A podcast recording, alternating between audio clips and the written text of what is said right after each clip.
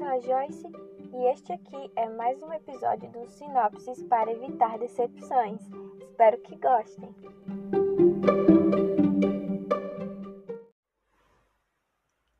Olá, gente! Espero que vocês estejam colocando as leituras em dia. Eu acho que não é segredo para ninguém que essa quarentena está afetando todo mundo. Então, por conta disso, hoje eu trouxe uma coisa um pouquinho diferente.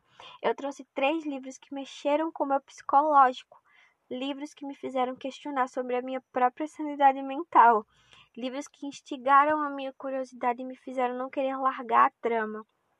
É meio estranho falar isso durante a pandemia, mas esses livros foram lidos antes da pandemia e me fizeram pensar muito sobre a minha própria sanidade e sobre tudo que eu já fiz.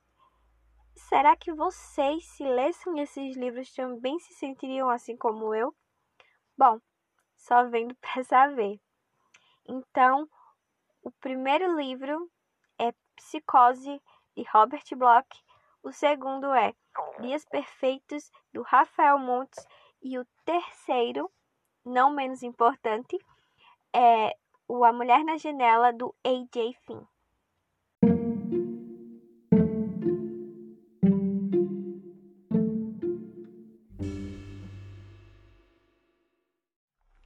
Disse, o primeiro livro que eu trouxe para vocês foi Psicose, do Robert Bloch. Robert Bloch era um escritor norte-americano, principalmente de ficção científica, de terror e de fantasia. Ele ficou muito conhecido pelos seus contos e pelos seus romances, sendo que Psicose foi o livro que alavancou a carreira dele. O livro Psicose foi originalmente criado em 1959 Porém, a versão que eu li é de 2013 da Dark Side Books e contém 240 páginas. Esse livro foi ligeiramente baseado no caso do Ed, um assassino de Wisconsin que matava suas vítimas, exumava os corpos e depois fabricava troféus a partir dos ossos e da pele dessas pessoas. Ele chegou a fabricar abajures com pele de gente e até roupas inteiras. Ele foi internado em um hospital psiquiátrico e foi exatamente lá onde ele morreu.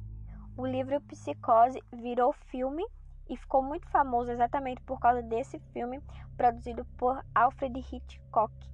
E ele ganhou quatro indicações ao Oscar. O Alfred, ele na época comprou anonimamente todos os livros, todos os exemplares em circulação para instigar a curiosidade do público. E foi uma ideia muito boa. Esse filme é aquele famoso da cena do chuveiro, sabe? Todo mundo sabe desse filme, de cinéfilo ou não, todo mundo conhece essa cena, que é a cena do chuveiro, onde a Mary está tomando banho. Apesar de ter muitas releituras, muitas releituras sem sucesso, principalmente, eu quero destacar uma série que foi uma releitura do livro Psicose, que é a série Bates Motel, protagonizada pela Vera Farmiga e pelo Fred Highmore que contém cinco temporadas e contém presenças ilustres, como por exemplo a da Rihanna. O livro já começa com um roubo de 40 mil dólares feitos por Marion Crane. Marion Crane foi designada a depositar 40 mil dólares no banco. Mas aí ela disse: Não, não quero, não quero depositar essa quantidade de dinheiro, vou simplesmente pegar o dinheiro e fugir. Então, foi exatamente isso que ela fez. Pegou um carro, pegou dinheiro e fugiu.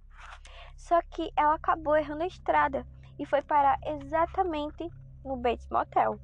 O Bates Motel, ele é cuidado pelo um homem de meia idade, o Norman Bates, que é muito atormentado pela mãe controladora, a Norma.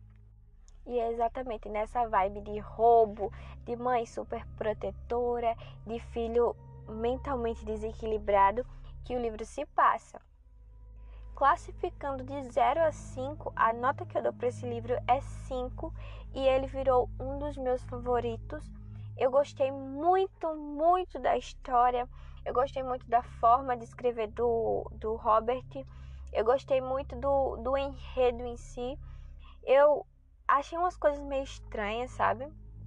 Eu digo que esse livro me fez pensar sobre a minha própria sanidade mental, sobre a influência que as pessoas fazem em mim, me fez ficar muito pensativa esse livro instigou muito a minha curiosidade. Eu não queria parar de ler, eu queria saber o que aconteceu com Norman, eu queria saber o que aconteceu com a mãe dele, eu queria saber o que aconteceu com a Marion Crane, eu queria saber se alguém iria atrás de Marion Crane, eu queria saber exatamente de tudo. Eu estava muito curiosa. Eu gostei muito também da forma que o autor mostrou é, a relação do Norman com a mãe que a mãe é totalmente superprotetora e ela é muito transtornada. Nossa, ela é extremamente transtornada. E uma coisa que me chamou muita atenção foi que tem alguns acontecimentos bem chocantes no livro e esses acontecimentos eles, eles ficam em segundo plano. É como se isso não importasse, porque o que importa exatamente é a, a mente, como o que está se passando na cabeça do Norman, como é que está se passando as situações na cabeça de uma pessoa transtornada, uma pessoa que foi cuidada muito pela mãe, que nunca quebrou a casca do ovo. É, mais ou menos, né?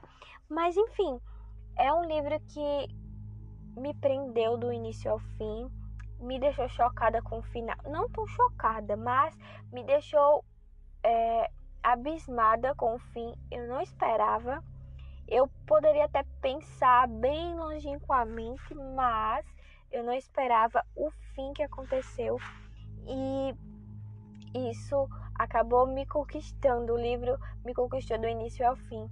Apesar de que tem algumas críticas, tem gente que não gosta do modo de escrita, tem gente que não gosta da narração, mas eu acho esse livro completamente maravilhoso.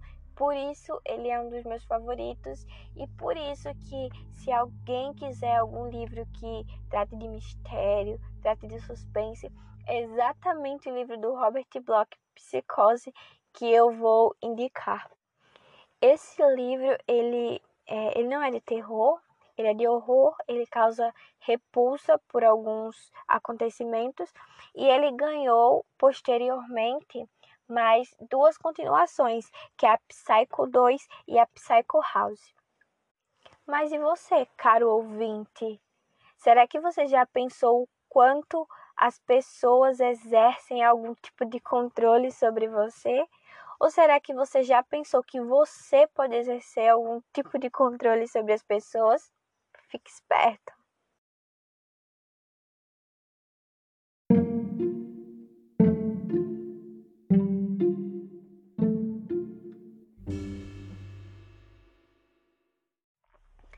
Seguindo nessa mesma perspectiva de protagonista psicopata, eu trouxe para vocês um livro de um autor brasileiro, que é o Rafael Montes. Eu já li alguns livros dele.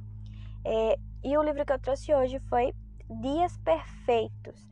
Dias Perfeitos foi publicado em 2014 pela Companhia das Letras e contém 280 páginas.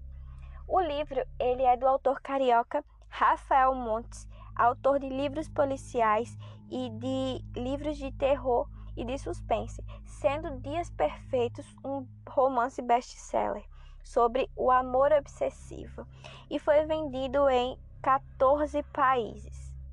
Rafael publicou livros como Suicidas, O Vilarejo, O Jantar Secreto e Bom Dia Verônica. Ele é um dos principais autores brasileiros sobre Literatura Policial. O livro conta a história de Theo. Theo é um jovem estudante de medicina que divide a sua vida em cuidar do estorvo, que é a sua mãe paraplégica, e de secar cadáveres. Inclusive, tem um cadáver que ele até botou o um nome e ele adora esse cadáver. Ele, ele vive para ver esse cadáver, adora esse cadáver. E aí, um belo dia, a mãe, que é paraplégica, ele odeia cuidar dela, acaba convidando ele para um churrasco. Ele diz que não quer, tenta, mas não consegue. A velha vai e leva ele para esse churrasco. E lá ele conhece a Clarice. A Clarice é uma jovem sonhadora que quer ser diretora de filme, quer produzir seus próprios filmes, quer criar roteiros. E ele acaba se apaixonando à primeira vista pela Clarice. E aí, como todo e bom homem apaixonado, o que será que o Theo iria fazer? Ele iria dar um jeito de se aproximar dela, procurar ela nas redes sociais, tentar paquerar, stalkear. Não, o Theo simplesmente persegue a Clarice. Ele procura tudo sobre ela. ele vai atrás dela, ele segue ela, espiona ela, faz tudo isso que for de coisa obsessiva. E a Clarice, coitada, não sabe que está sendo perseguida, simplesmente nega as investidas diretas do rapaz, né? E aí o Theo vendo que não vai dar nada certo, e ele vendo que ele também quer muito a Clarice para ele, ele vai até a casa dela, sendo que ela nunca deu o endereço da casa dela para ele, vai até a casa dela e pede a mão dela em, em namoro para a mãe dela.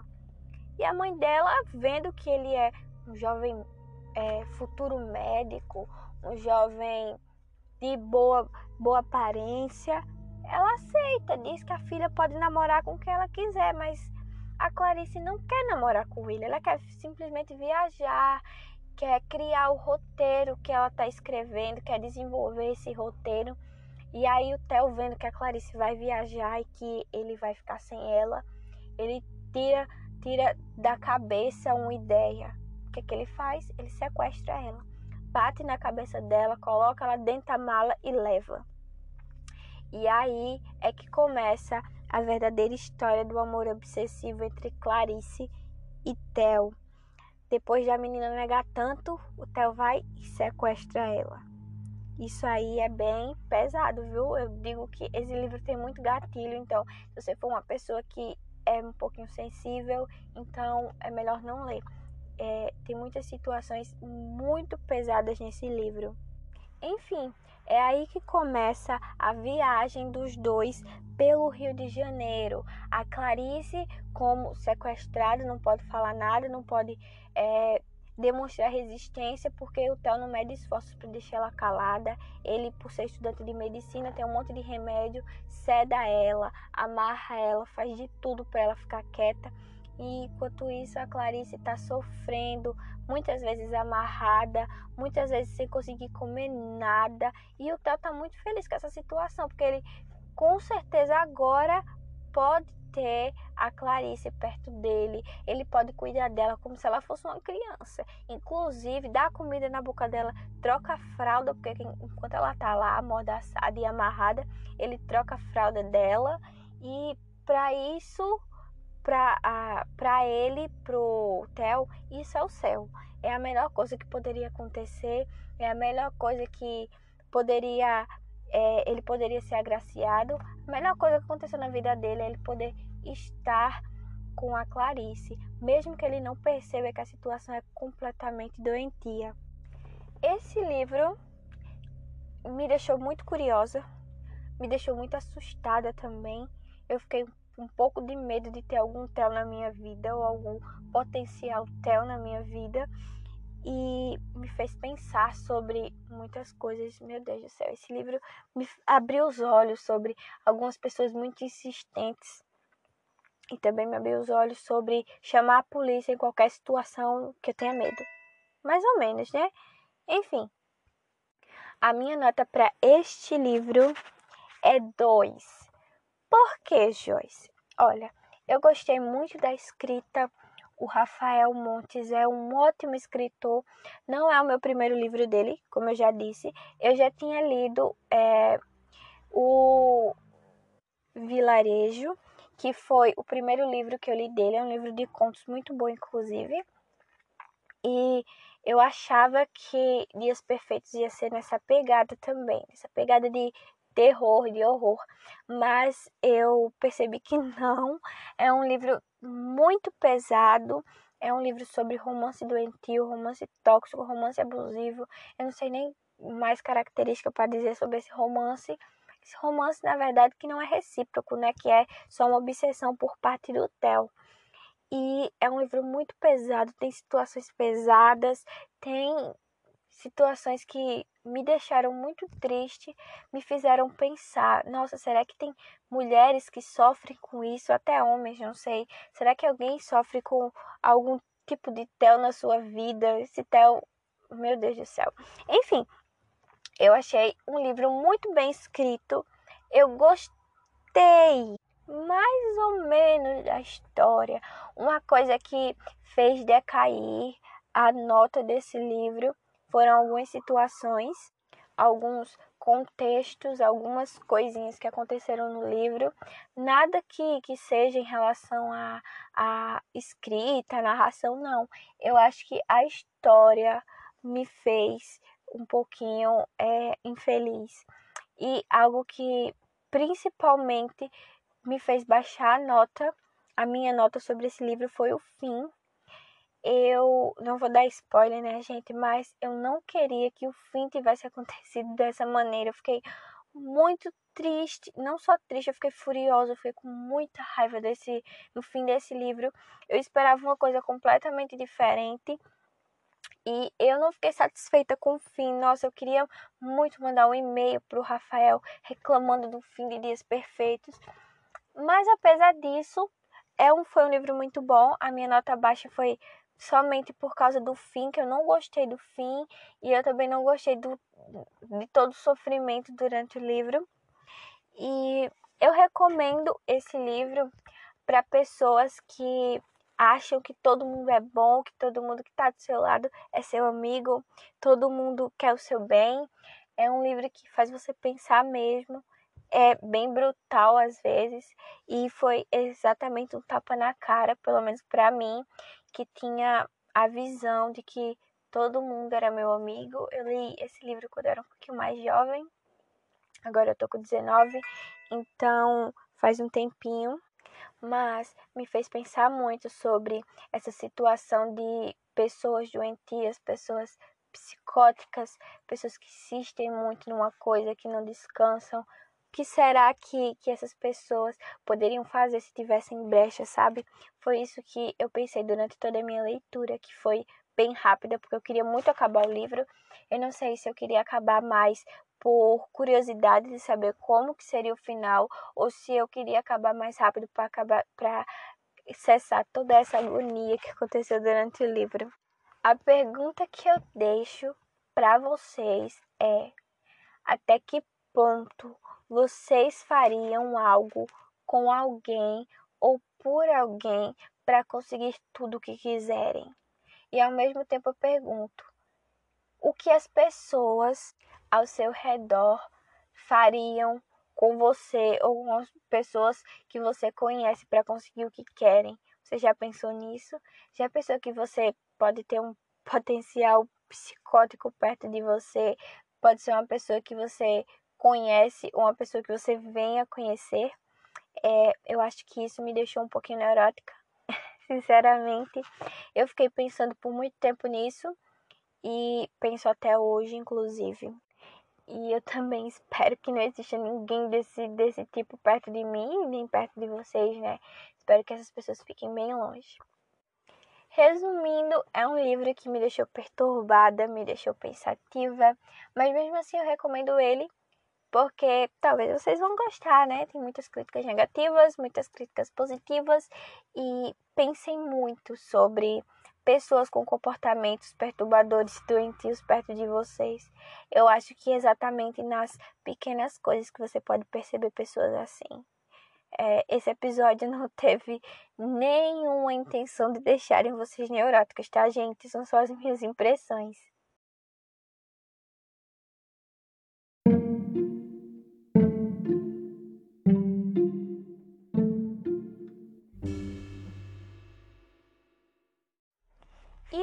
Último, mas não menos importante, eu trouxe o livro A Mulher da Janela, do escritor A.J. Finn, que é o pseudônimo usado pelo Daniel Mallory, o polêmico Daniel Mallory, que esse livro foi publicado pela Arqueiro em 2018 e contém 352 páginas.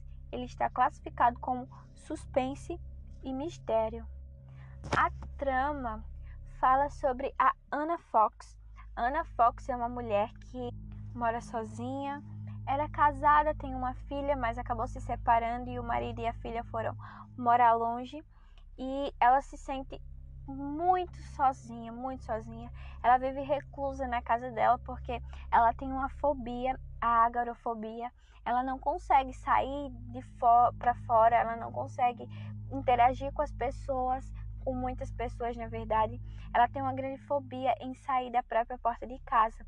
Então é por isso que ela tem um inquilino na garagem e esse inquilino faz tudo que ela precisa fora de casa. A Ana Fox não sai de casa para nada nesse mundo. Ela quer ficar em casa, reclusa, bebendo muito vinho por dia, muito vinho. Mas para curar, para tentar amenizar essa reclusão e essa solidão em que ela vive, ela passa os dias é, falando ao telefone com a filha e com o ex-marido às vezes.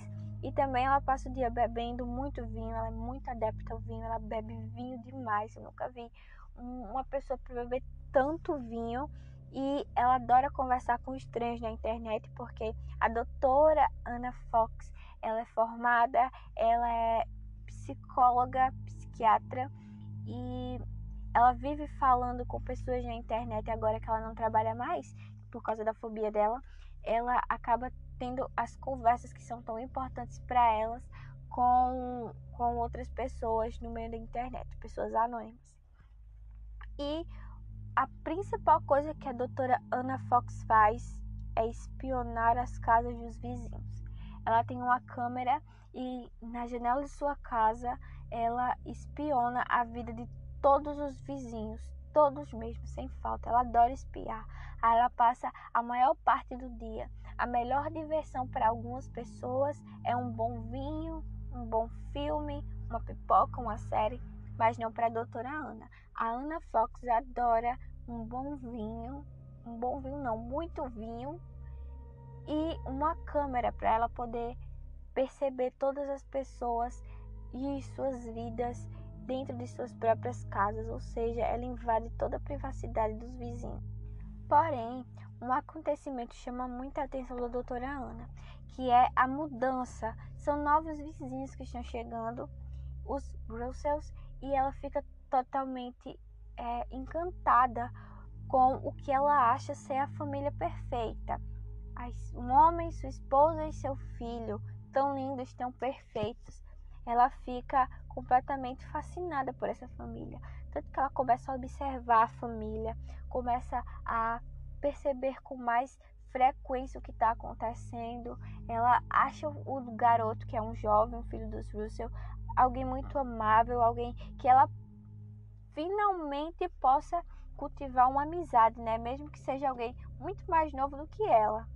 Mas aí, em uma noite, ela vê pela janela, pela lente de sua câmera, uma imagem, algo que ela nunca pensou que fosse acontecer.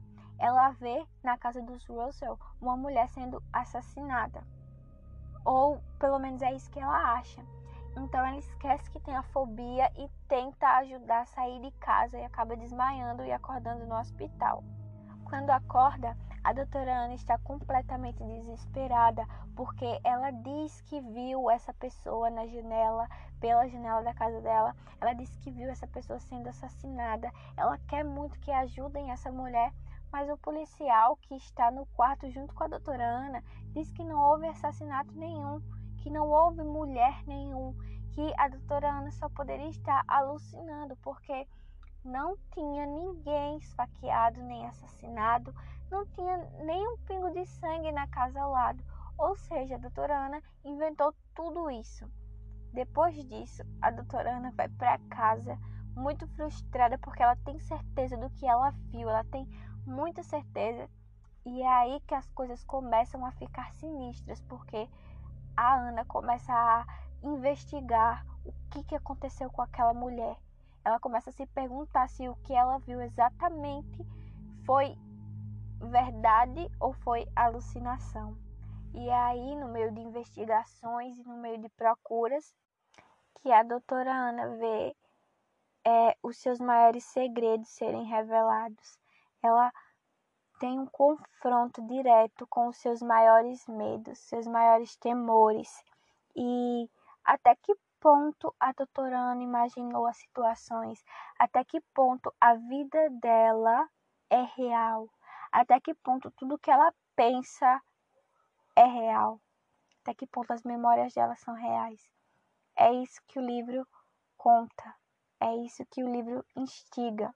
a, essa pergunta, essa é a principal pergunta abordada no livro. Até que ponto as coisas são reais e até que ponto começa a imaginação? Para saber essas e mais respostas, leia A Mulher na Janela. Esse livro ganhou nota 5. É um livro muito bom, ele me deixou muito curiosa ele também me fez ler muito mais rápido. Eu queria saber o que ia acontecer com a Ana. Eu quase não largava esse livro porque eu queria saber o que aconteceu com todas as pessoas, com todos os personagens. Queria saber quem estava mentindo, quem estava inventando, quem estava imaginando. Queria saber os fatos também. Foi algo que esse livro instigou muito. Eu gostei muito da escrita, apesar do início ser um pouco monótono, mas depois que as coisas começam a acontecer, elas começam numa velocidade que você nem imagina. Daqui a pouco você acaba o livro e nem percebe. Algo que esse livro me fez pensar muito foi até que ponto as pessoas inventam coisas e, e acabam inventando cenários e situações e até que ponto essas situações que, que não deveriam passar de situações imaginárias se tornam reais. Até que ponto você pode inventar alguma coisa na sua cabeça e se apoderar disso? Até que ponto você pode fantasiar um, seja uma história, seja um cenário, seja um acontecimento, e incorporar ele na sua vida real e simplesmente esquecer que ele é inventado, continuar achando que ele é de verdade. E isso, esse livro me fez pensar muito sobre isso, me fez pensar sobre essas situações imaginárias que muitas vezes a gente pensa e algumas pessoas podem incorporar e podem viver para isso, viver para essa mentira. E eu não sei se vocês conhecem o autor, o Daniel Mallory, mas tem uma polêmicazinha sobre ele que ficou, veio à tona após o livro A Mulher na Janela se tornar um sucesso. Então, se vocês não conhecem, vão lá ver. E isso, eu acho que o Daniel Mallory, ele é uma Anna Fox da vida real, né? Mas, sem mais palavras, vamos continuar sobre o livro, né? É, sem nenhuma brincadeira esse livro me fez questionar muita coisa enquanto eu estava lendo, porque a perspectiva é de uma pessoa, mas essa pessoa é totalmente desequilibrada, ela é totalmente alcoólatra, vive bebendo, vive fazendo coisas é, questionáveis e a personagem no livro começa a questionar os outros personagens. Isso me fez questionar os outros personagens. E a personagem começou a questionar a si mesma. A doutora Ana Fox começou a questionar as suas ações, seus pensamentos, e eu comecei a questionar a doutora Ana Fox. Mas aí eu comecei a questionar eu mesma. Eu comecei a pensar, meu Deus, será que eu estou interpretando esse livro de forma correta? Será que isso aconteceu no livro mesmo? Será que foi um delírio coletivo meu? E da doutora Ana. Será que isso aconteceu? Eu comecei a questionar de tudo. Chegou uma parte do livro que eu não sabia como eu ia defender a doutora Ana. Eu não sabia se ela estava falando a verdade, eu não sabia se ela estava mentindo, eu não sabia se ela estava imaginando, eu não sabia até que ponto a doutora Ana estava vivendo na própria mentira, nos próprios segredos, na própria não aceitação.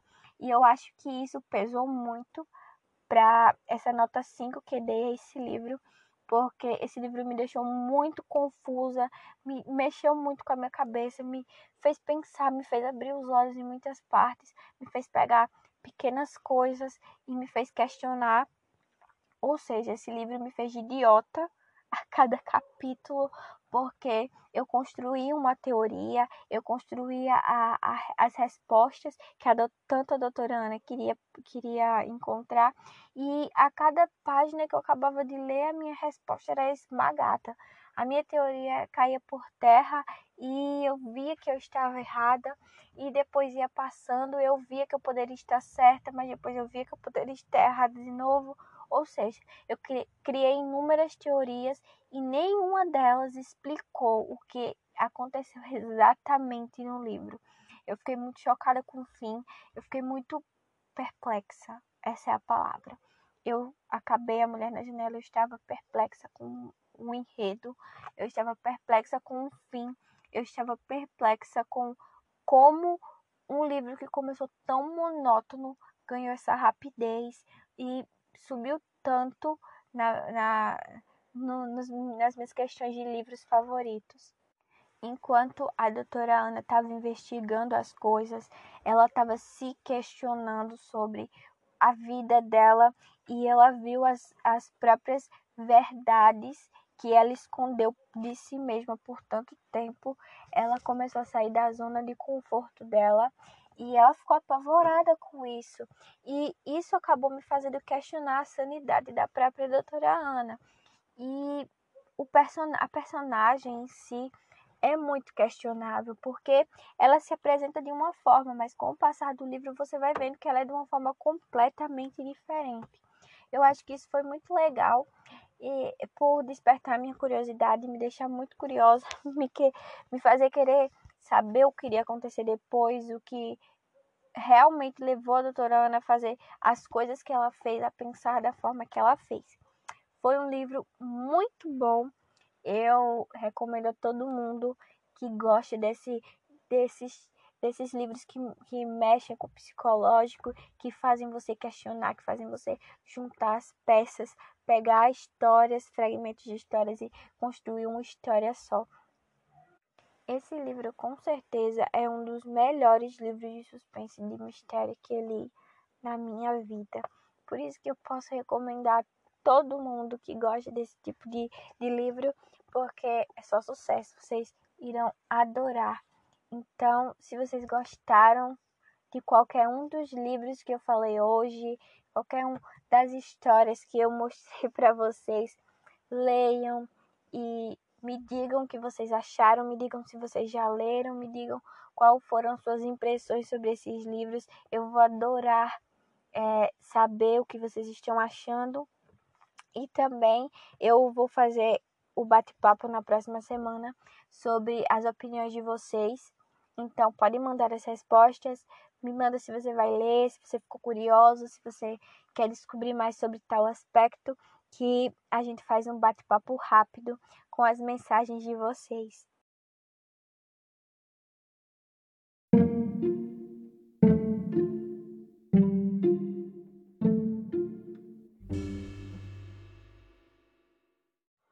Então, gente, é isso. O episódio de hoje está chegando ao fim. Espero que vocês tenham gostado. Espero que vocês tenham ficado curiosos também. Espero que vocês possam ler esses livros, possam ficar tão curiosos quanto eu. Tem um cachorro latindo, não sei se vocês estão escutando, mas enfim, espero que vocês desfrutem da leitura desses livros que me deixaram tão curiosa e tão é, completamente imersa na leitura vocês conhecerem livros parecidos, livros que vocês gostaram de ler, ou que vocês querem ler, que são parecidos com esses, podem ir lá nas minhas redes sociais e falarem, podem mandar mensagem para mim. E quem sabe eu posso até apresentar esse livro é, em qualquer um dos episódios posteriores. E, inclusive, se isso acontecer, eu vou dar todos os créditos para quem me indicou a leitura. Os três livros de hoje não foram indicação, foram livros que eu vi no Scooby. Não sei se vocês conhecem o Scooby, aquele aplicativo que organiza as leituras. Eu vi o livro no Scooby e simplesmente comecei a ler. Mas se por acaso aqui nos nossos episódios tiver algum algum livro que eu queira trazer e que ele foi indicação, eu vou dar os devidos créditos à indicação. Enfim, eu espero que vocês fiquem bem. Espero que vocês continuem a leitura de vocês espero continuar conversando com vocês como eu sempre faço. Até mais. Beijo.